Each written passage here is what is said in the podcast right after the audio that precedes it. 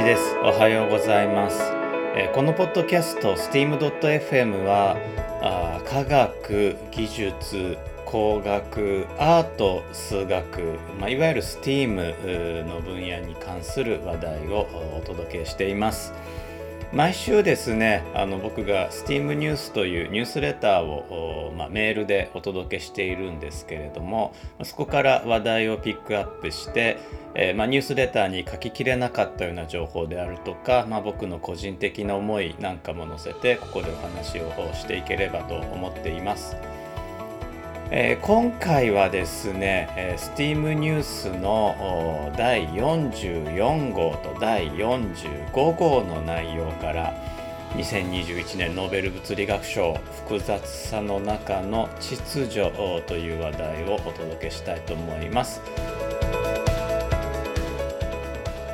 2021年のノーベル物理学賞が真鍋淑郎クラウス・ハッセルマンジョルジョ・パリージの3人に贈られました、えー真鍋はですねコンピューターを使った地球温暖化の予測を50年前に行って、えーなおかつその後もずっと研究をリードし続けたんですね。地球物理学がノーベル物理学賞を受賞するのもそれから計算科学というコンピューターを使ったあサイエンスが受賞するのも初めてのことになります。えーノーベル賞の話題で言うとこの STEAM ニュースでも以前特集させていただいたカリコ・カタリンメッセンジャー RNA ワクチンの開発ですねカリコ・カタリンが生理学医学賞かあるいは科学賞を受賞すると思っていたんですが、えー予想が外れてしまいましたでもきっと近いうちにあのカリコ博士受賞されるんじゃないかなと、えー今でも思っています。えーノーベル賞はですね、え物理学賞科学賞をスウェーデン王立科学アカデミーが生理学医学賞をスウェーデンのカロリンスカ研究所が文学賞をスウェーデンアカデミーが、えー平和賞はスウェーデンではなくノルウェーの方ですねノルウェーノーベル委員会が選考します。えー同じくねノーベル賞として有名な経済学賞なんですがこれはあのスウェーデン国立銀行が選考していまして、えーこれはあのノーベル賞設立者のアルフレッド・ノーベルの遺言に載っていないので、まあ、ノーベル財団によるとこう厳密にはノーベル賞ではないと。いうことになるんですね。僕はあのノーベル物理学賞ものすごく興味があったので、まあ、2021年なんですけれども10月5日のちょうどね日本時間の夕方6時45分18時45分から発表があったので、えー YouTube のライブ配信を見ていました僕自身がねその日19時からあの自分の YouTube ライブ配信があったんですけれども15分だけでも見ようと思って、えーずっと見てました少しね発表遅れて18時50分頃から発表があったんですけれどもあのこの様子はね YouTube で、えーまだ残っています。はい、あの最初にね真鍋淑郎先生の名前が読み上げられてその後クラウス・ハッセルマンそして、えジョルジョ・パリーチという、え3人の発表と受賞理由が、えーまあ、スウェーデン王立アカデミーから発表がねあったんですけれども、まあ、ここの、えー、と発表された多分ジェネラルセクレタリー・ジェネラルという肩書きですかね。あの5カ国語ぐらいをね流暢にこう話されていたすごいなさすがあの、えースウェーデン王立アカデミーのレベル高えとかねまあヨーロッパで当たり前なのかもしれないんですけども思ってしまいました。えその発表の中にあった受賞理由なんですがこんなふうにあの、まあ、翻訳なんですけれどもあのこんなふうにあの言われています。翻訳でも僕が翻訳したんですけども、えー2021年のノーベル物理学賞は複雑系の理解への画期的な貢献に対して授与されます。半分は真鍋淑郎氏とクラウス・ハッセルマン氏が地球の気候を物理的にモデル化し変動を定量化して地球温暖化を確実に予測したこともう半分はジョルジョ・パリージ氏が原子から惑星スケールまでの物理システムにおける無秩序と揺らぎの相互作用を発見したことに対して贈られます。さまざ、まな意味でこの2021年のノーベル物理学賞というのは歴史的なものになっています。まあ、とりわけ従来ノーベル物理学賞を受賞してきた宇宙素粒子物性の研究ではなく地球を対象にした学問が受賞したことなんですね。地球を対象にした学問は地球科学、まあ、縮めて地学といってノーベル賞にはこう選ばれないことで有名な分野だったんですけれども、まあ、ついにブレイクスルーですね選ばれたわけですね。で僕にはもう一つその2021年のノーベル物理学賞が歴史だった理由、まあ、歴史的だった理由がねあると思ってるんです。えー、自然科学の研究手法には理論科学実験科学計算科学データ科学の4通りがあるとされています。これはあの非常に大雑把な分類で当然オーバーラップする部分もありますしあの中にはね実験科学以外は自然科学ではないと主張する人もまあいるんですが、まあ、そこは一旦忘れてください。えー、理論科学と実験科学というのは伝統的な研究手法で計算科学というのは20世紀から発達したコンピューターシミュレーションによる科学データ科学は21世紀に日の目を見始めた超大規模データの統計処理を使った科学なんですね。まあ、歴史的には、えー、理論科学実験科学計算科学データ科学の順に発達したのでそれぞれ第1の科学第2の科学第3の科学第4の科学と呼ぶことがあります。第1の科学が理論科学第2の科学が実験科学第3の科学が計算科学第4の科学がデータ科学ということなんですね。まあ、第1と第2を逆にね数えてその理論実験計算データの順番じゃなくて、えー、実験理論計算データの順番だというふうに数える流儀もあります。まあ、これはあのガリレオ・ガリレイをねあの近代科学の始まりと考えればまあ実験科学というのは第一になりますし、まあ、フランシス・ベーコンまあまあ大体同じ時代の、ね、方なんですけども出発点で考えるかあるいはもっと遡ったアリストテレスで遡ると、まあ、理論科学、まあ、それを理論科学と呼ぶかどうか別にして、まあ、理論を立てるということを科学と呼べばあ、まあ、第一の科学が理論になると、まあ、そういった違いですね。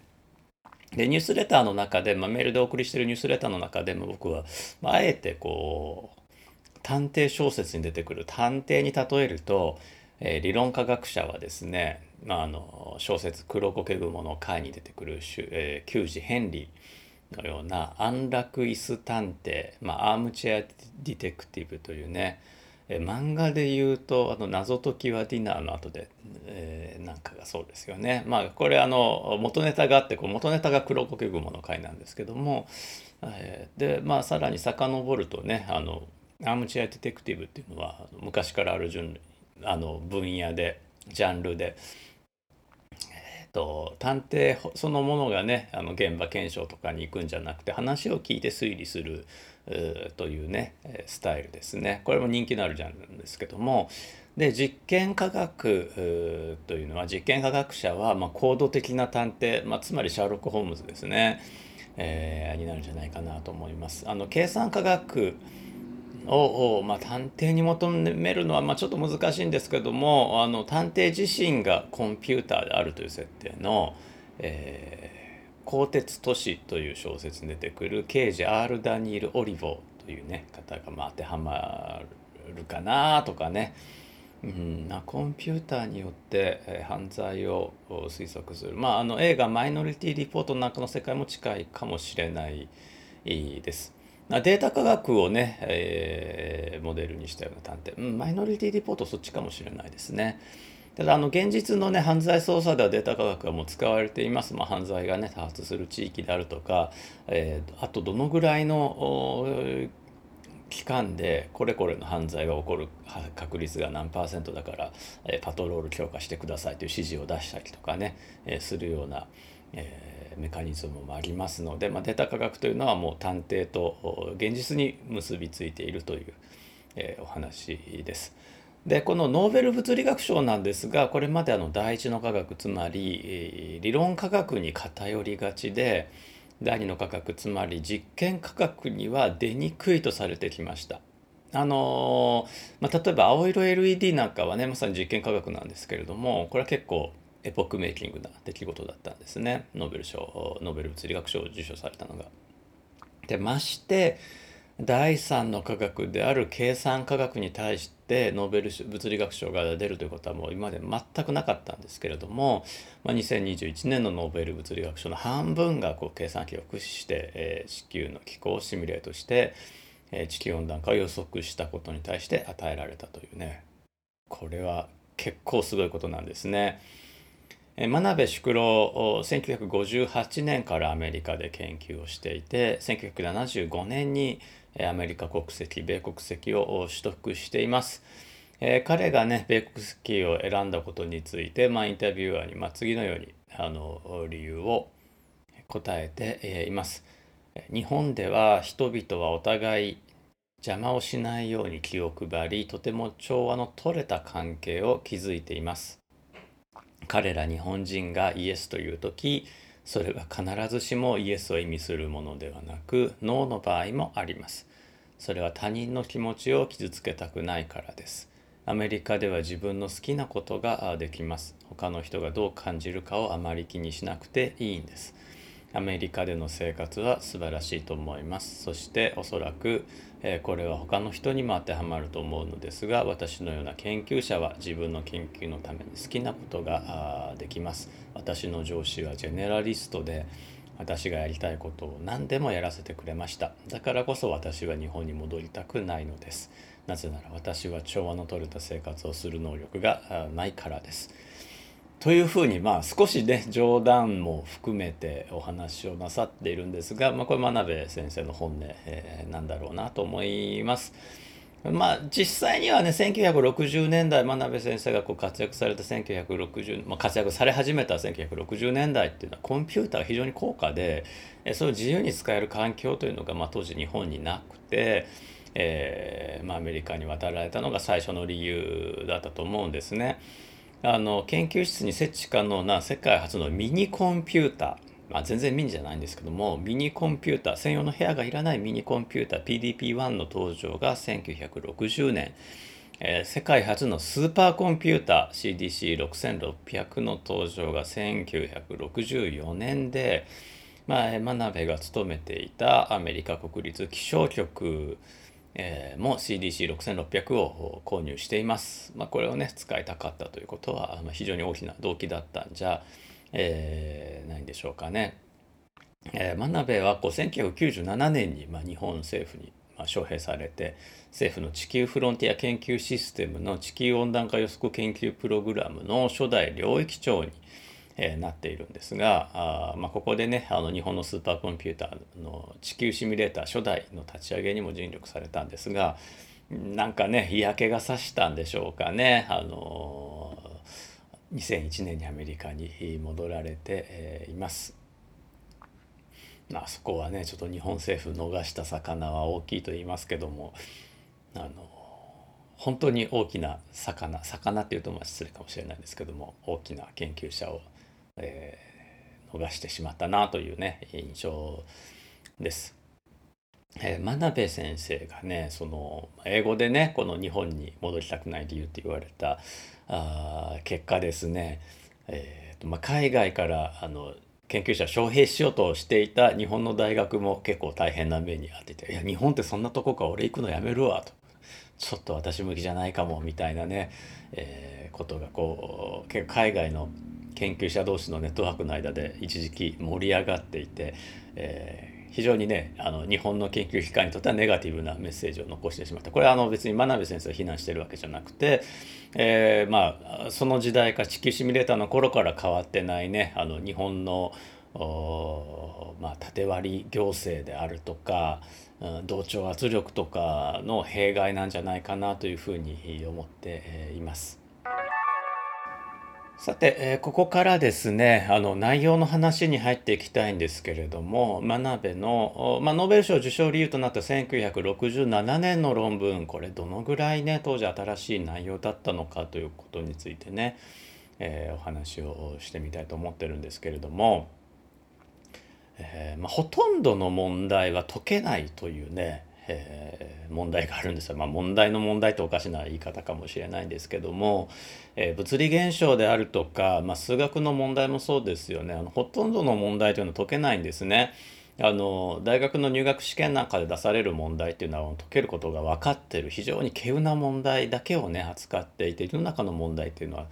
解けないんですよもちろんその人間社会のね、えー、こじれた関係が解けないとかそういうのはもう当たり前なんですけれども、えー、自然現象を予測するということこれ問題をね解くということなんですけどもこれもほとんど解けません。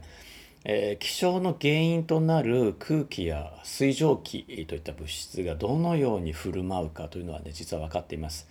分子一個一個の動きというのは不規則なのでまあ、空気の中にある酸素分子の1秒後の位置を答えなさいって言ったらそれは答えられないんですけれども空気の例えば酸素分子の集団としての振る舞いというのは非常に正確に分かっています。えー、これはですねあのニュースレターの第43号、まあ、ポッドキャストでいうと一つ前の号でご紹介した心理歴史学というのと、まあ、よく似たよく似たというか心理歴史学の方がねパクったんですけどもよく似た関係になりますつまり物理法則は分かってるんですよ。空気がどのように振る舞うか水蒸気がどのように振る舞うかという物理法則は分かってるんです。しかしその法則から未来を予測することが極端に難しいんですね。これは天体の運行とは事情が違うんです。天体の運行について我々は物理法則を知っています。それはケプラーの法則という法則で、まあ、もしもう少し精度を上げたければ一般相対性理論というね法則があるんですけれども、まあ、通常、まあ、100年200年の範囲で言うと、えー、両者の結論は一致します。えー、ケプラーの法則によって何月何日何時何分に日食が起こるかということを、まあ、我々はずっと先までね知ることができるんですね。ところが気象となるとこれが当たらないんですね。まあ、昭和の頃の天気予報って覚えてらっしゃいますかね。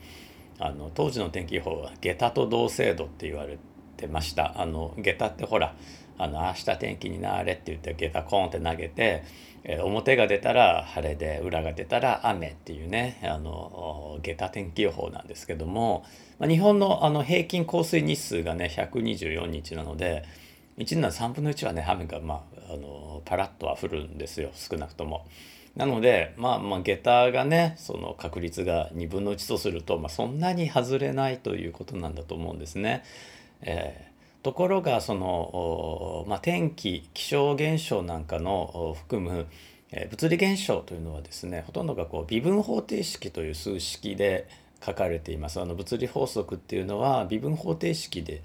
書かれています。まあ、簡単に言うと現在の状態をその微分方程式に代入すると非常に短い時間例えば0.001秒後の未来の状態が出てくるのは方程式なんですね微分方程式っていうのは。で、えー、惑星の運行が正確にできる理由というのは現在の状態が十分正確に調べられている、えー、太陽の位置地球の位置月の位置というのが非常に正確に分かっていることそれから、まあ、その0.001秒後の未来を100回繰り返しても1万回繰り返してももう1000万回繰り返しても計算が狂わないですね。あの未来予測って積み重ねるとだんだんねこう計算の誤差溜まっていくんですが、まあ、その誤差を減らすためにこう数値解析学という学問が存在してこれは未来予測の精度というのは非常にあの向上に寄与しています。というわけであの方程式をね微分方程式を数式として解ける分にはあのもうその計算の精度というのは考えなくていいんですけどもこれ数値的に数値を代入して未来予測してその数値をもとにまた未来予測してて繰り返していくことも、えー、十分であのできるようにはなっています。ところがですねその天気予報っていうのはちょっと惑星の運行予報と比べると格段に難しいんですね。一つはその観測が難しいこと。そして未来予測を積み重ねることでこれがね両方とも極端に難しいんですね。気象観測の方なんですけれども、まあ、気象衛星とか気象観測部位が発達して昭和の頃よりは随分と良くなりました。まあ、とはいえね地球上の大気の気圧を例えば1メートルおきに平面だけじゃなくてあの上空にもね1メートルおきに気圧調べていくなんてことはできませんし、まあ、温度湿度風向風速なんかも計測っていうのは非常に難しいと。えいうことになりますまたねこの未来予測の積み重ねが天体現象よりも難しいですね。地球の未来のうちっていうのは太陽と地球と月の3人について考えておけばいいんですけども、まあ、いわゆる三体問題ですね。えー考えておけばいいんですけども、まあ、これはあの100年単位での狂いというのは今生じません。しかし、えーと、気象という現象はですね大気中の全ての分子が相互作用するのででなおかつ太陽からねエネルギー供給されているのでこれ簡単にね未来予測がノイズにかき消されてしまうんですね。でこの本当絶望的な問題に取り組んだのが真鍋淑郎だったんですね。彼は当時の計算機で何とか計算できるギリギリ簡単な地球のモデルを作ったんです。どのぐらい簡単にしたかというと地球から垂直に立った一本の細い円柱だと思ったんですよ。まあ随分乱暴なね近似に見えるんですけれども、まあ、彼以前にコンピューターを使って地球をシミュレーションしようというね無謀な研究者いなかったんですから彼は明らかにこの分野の、えー、開拓者だったんですね。えー、真鍋はこのモデルを使って、まあ、例えば大気中の二酸化炭素 CO2 の濃度が2倍になったとしたら大気中の水蒸気量の増加も考慮して地球の温度が2度上昇することを示しました。えー、この研究が温室効果ガスによる地球温暖化の予測を行う研究のえー、先駆けになりました。で真鍋のこのギリギリ簡単な地球モデルが正しかったかどうかというのは簡単に結論が出ないんですね。というのもそのギリギリ簡単なモデルを見つけるというのは科学者の直感と経験に頼る部分が大きくてですねそれが正しいかどうかというのは実験を通してしか検証できないんですね。で真鍋も、まあ、その1967年の論文で、え、基地の現象まあ、すでに地球上で起こってる現象について、えーまあ、協調者のね、えー、ウェザラルドさんという方と連名で書いていますので真鍋ウェザラルドモデルというふうに呼ぶんですけれども、まあ、この基地の現象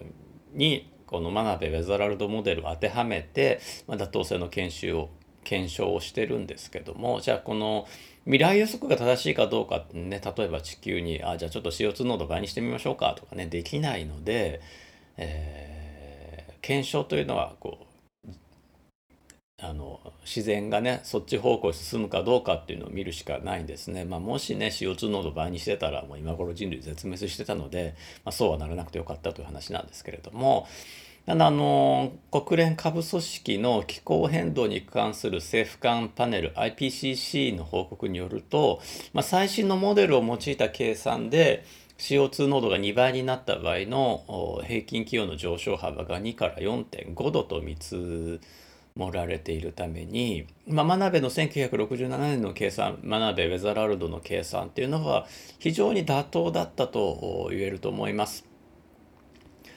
えー、ある現象をね数値的に解きたいけれども、まあ、ギリギリ簡単なモデルがわからないということはあ非常によくあることなんですね。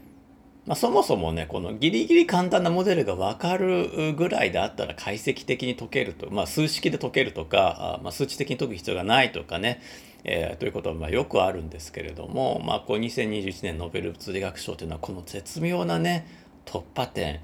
うん、だからこう解けない問題をギリギリ解ける問題にして解いたっていうところがね、えー、非常に高く評価された点だと思います。で実際のその気温上昇の観測値なんですけども1906年から2005年の100年間における気温上昇幅は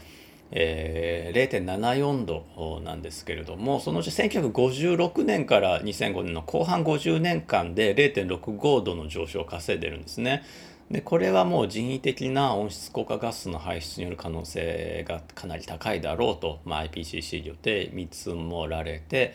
えー、います。CO2 濃度なんですけれどもこちらはですね工業化つまり1750年以前の平均値が 278ppm100 万分の278であるのに対して2019年の世界平均値が 410.5ppm なので、えー、まあ、大幅に、えー、まあ、3分の4ぐらいですかね、うん、30%ぐらいは上昇しているということになります。まあ、そういうわけで、まあ、CO2 濃度が高くなったこと、まあ、他にもいくつかあの温室効果ガスというのがあり、まあ、例えばメタンであるとか、温室効果ガスがありまして、まあ、その影響によって、地球の平均気温というのは上昇したんじゃないかというふうにね見積もられています。数値解析なんですけれども、まあ、数値解析と、まあ、数値がつかない解析っていうのは、まあ、繰り返しになるんですけども違う、えー、問題の解き方なんですね。解析的に解くというのは数式を変形していて、ま、厳密な答えを得るというものです。例えば、ま、中学校で習う二次方程式ね、ax2 乗プラス bx プラス c=0 なんかこれは解きなさいというと x 何々ですっていうのはこれは解析的に解くというふうに呼ばれるんですけれども、え数値解析というのは、まあ、同じそういったね方程式が出た時に x は、うん、1かな2かな3かなっていうふうにこう入れていって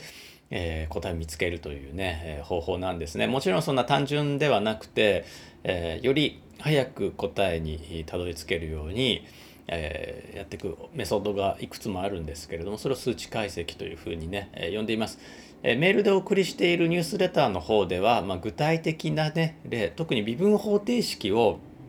解く物理法則というのは微分方程式で書かれることがほとんどでその微分方程式を解くには積分という技術が必要なんですけれども基本積分なんていうのはできないですからあの大学のね入学試験とかでできる出てくる積分っていうのはたまたま解ける非常に珍しい形の方程式しか出てこないので積分って基本できないです。で解析的には解けないです。でそこをま数値解析として、えこのぐらいの値になるだろうと予測を立てていくわけですね。で、えその方法2つをご紹介をしています。1つはねあのモンテカルロ積分といってこれはねあのカジノで有名なモンテカルロなんですけれども、まあ、まさにそのカジノが語源で、えー、モンテカルロでこうカジノをやるように、積分をするというねモンテカルロ積分という方法でもう一つがあのロンバーグ積分という積分でこれも非常にねユニークな方法でこれ考えたやつ頭いいなと思ったんですけどもねそれもあのニュースレターの中で、えー、ご紹介をしています。といってもあの数式は使ってなくてまああのこれから大学を受験するよっていうね高校生の方あまあそれから、まあ、あるいはま大学は卒業したけどそういったちょっとこう数学のこととか科学のこととかあの習ってこなかったよっていう方あの今後ですねデータ科学というのはまあ卒業した学部とか目指す学部とかに関係なく必要になってくるのでそうするとねこういったあの数値積分っていう方法っていうのはま必ず出てくるんですよ。で、えーまあ、そういったねことに興味を持ってもらいたくてできるだけあの分かりやすく言葉と図で説明をしてみたのであのニュースレターねあのよろしければご登録いただいてあのバックナンバー全て読めますので、えー、読んでいただければと思います。最後にね、まあ、メッセージとしてあのニュースレターの中で書かせていただいたのがこのノーベル賞の受賞理由で複雑さの中に秩序があるんだということですねあのパリージに与えられたのはまさに複雑さの中の秩序という点なんですけれどもこれのま代表格というのが生命現象だと思うんですね。生命の場合こ生命を構成する分子一個一個の動きが分かったところであんまり役に立たないというかですね、まあ、脳の中の分子がどう動いたからってあなたの思考回路が分かりますかって言うと分かんないわけですよね。でその分子の集団的な統計的な性質もね、えー、分かってはいるんですけどもそれもあんまり役に立たないと。えー、例えば、うん、あの空気空気は加熱すると膨張するんですけどもえー、こたつを加熱すると猫はこたつの中入っていくわけですよ。でこんなのほらこう微分方程式で書けないじゃないですか猫方程式って書けますかっていう話ですよね。で猫を構成する分子の物理法則は宇宙の物理法則と同じなのでまあ、違いは猫が極めて複雑な系であるということなんですね。これまあ猫は極端な例ですけども、まあ、猫を構成するあるいは我々人間を構成するタンパク質のような巨大分子がどう振る舞うかって非常に難しい問題だったんですね。これがまああのスーパーコンピューターの性能が良くなったりとかコンピューターのアルゴリズムがものすごく良くなったりとかあるいはまたねこう量子コンピューターのような新しいパラダイムそれからあ、まあ、AI というか、まあ、ディープラーニングのような新しい技術が生まれることによって、えー、タンパク質の振る舞いというのが、まあ、ある程度、えー、予測できるようになってきたわけですね。そうすると、まあ、いずれ猫とか人間とかもコンピューターの中でシミュレートできるかもしれないです。これは本当わからないです。もう一つねコンピューターによって可能になった生命科学というのがあってこれがまあ、これをね生命科学と呼ぶかどうかは意見が割れるんですけれども人工生命という、えー、研究分野があります。これは最初にこうルールを決めといてそのルールの中で生命として振る舞うことができるかっていう研究なんですけども、うん、僕はねできてると思います。まあ、例えばコンピュータウイルスなんかはね一種の人工生命だっていう考え方もできるわけであれはあの人間が作ったものなんだしコンピューターの上で動いてるってことはそのコンピューターウイルスを支配してる法則っていうのはもう全部分かってるわけなんですけども、それが駆除できないとかあまあ規制するわけですよね。人間が持っているデータに規制することであの人間が駆除できなくなってしまうとかね、そういったことが起こるのでもうこれを、まあ、生命現象しかも自己複製していくしコピーしていくし何だったら自分で進化するやつもいるし、うん、まあどこで生命と非生命の線を切るのかっていうのは、え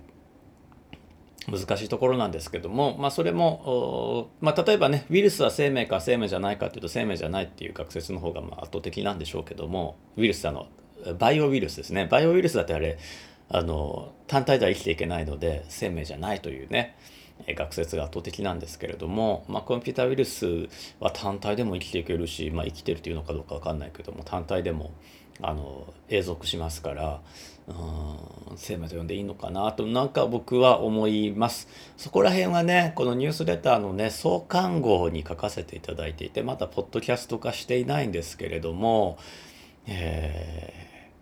ー、読んでいただければと思います。またいずれねポッドキャスト化もしようかなと思っています。ちょっと図が多いのでうまく説明できるかどうかわからないんですけれどもあ無理だったら YouTube でお話しするのもありかもしれないですね。はい、ニュースレターね、あのおすすめ書籍、それからおすすめテッドトークなんかも載せていますし、Q&A も載せていますので、あとね、あの1週間の出来事とかのコラムも書かせていただいています。一期一会の話っていうね、コラムも載せていますので、よろしかったらぜひね、えー、よろしかったらぜひっておかしいですよね。もうぜひ、ぜひ、あの、ニュースレターご登録お願いします。無料で読めます。えー、というわけで、えー、今朝も聞いてくださってありがとうございました。お届けしたのは1でした。ではまた、えー、次のポッドキャストでお会いしましょう。